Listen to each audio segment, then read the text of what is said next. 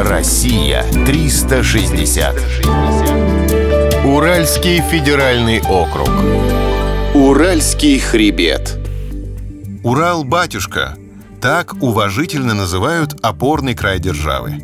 Во все времена он являлся волшебной шкатулкой, доверху наполненной золотом и самоцветами, аметистами, рубинами, изумрудами.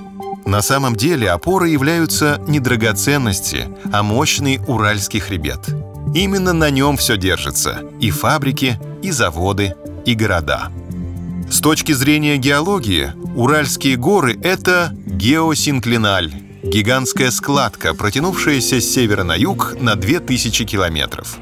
300 миллионов лет назад здесь царил настоящий ад – Нечеловеческая сила мяла и рвала горные породы, будто они были сделаны из пластилина. Вакханалия продолжалась более 150 миллионов лет.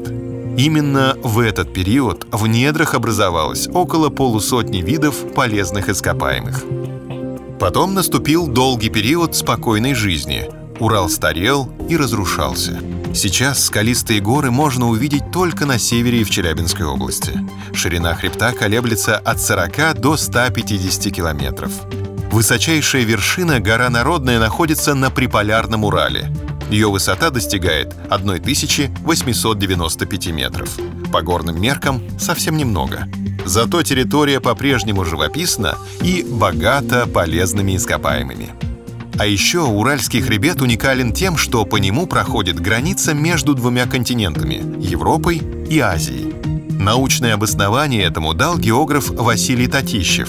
Он доказал, что горная цепь является естественной климатической и ботанической границей, а также местом сопряжения разных культур и этносов. В отличие от административных границ, Уральская открыта для всех желающих – для ее пересечения вам не потребуется паспорт и виза. Россия 360.